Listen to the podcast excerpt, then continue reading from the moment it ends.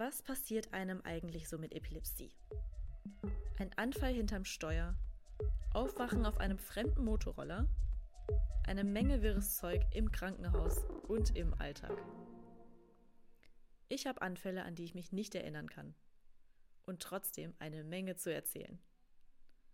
Alle zwei Wochen im Epizentrum.